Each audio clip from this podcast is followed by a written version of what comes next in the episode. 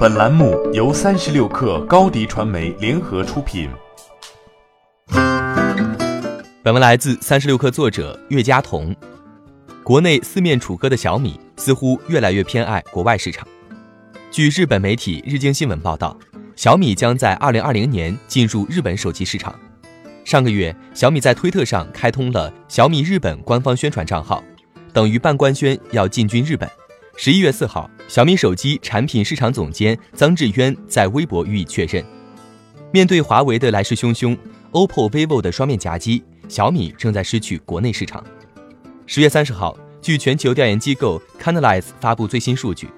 华为以四千一百五十万部的出货量遥遥领先，再次刷新纪录，达到百分之四十二点四的市场份额，年增长率为百分之六十六。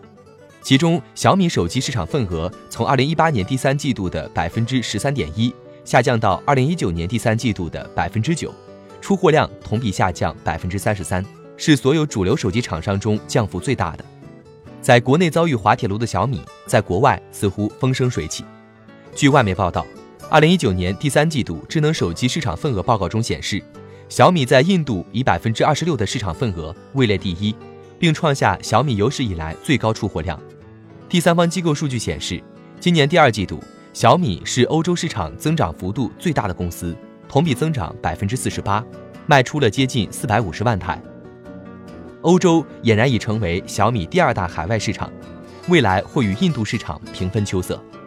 小米已进入全球八十多个国家和地区，足迹遍布亚洲、欧洲、非洲、北美、南美，在四十多个国家和地区的手机市场排名前五。在印度连续七个季度保持出货量第一。官方财报显示，二零一九年上半年，小米海外市场实现收入三百八十六亿元，同比增长百分之三十三点八，占总收入的百分之四十以上。在海外一直攻城略地的小米，自然也不能放过身为全球手机市场品牌高地的日本。但此前，国产手机品牌进军日本市场的战绩一直不佳。据 IDC 发布的二零一九年第二季度日本国内手机市场份额显示，苹果手机以百分之三十七点八的市场份额位列第一，华为、中兴、OPPO 等早已打入日本的手机品牌并未跻身排行榜。消费市场的封闭、本土品牌的情怀以及整个社会的老龄化趋势，使得日本市场成为外来手机品牌一个难啃的硬骨头。有业内人士指出。二零一八年，小米和韩国两大运营商 SK 电信和韩国电信展开合作，销售红米 Note 五，就是在尝试通过布局运营商主导的手机市场，提前熟悉市场规则，为以后进入日本等市场做积累。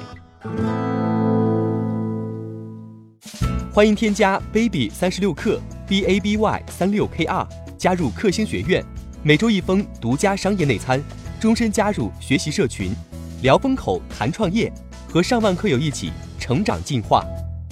高迪传媒，我们制造影响力。商务合作，请关注新浪微博高迪传媒。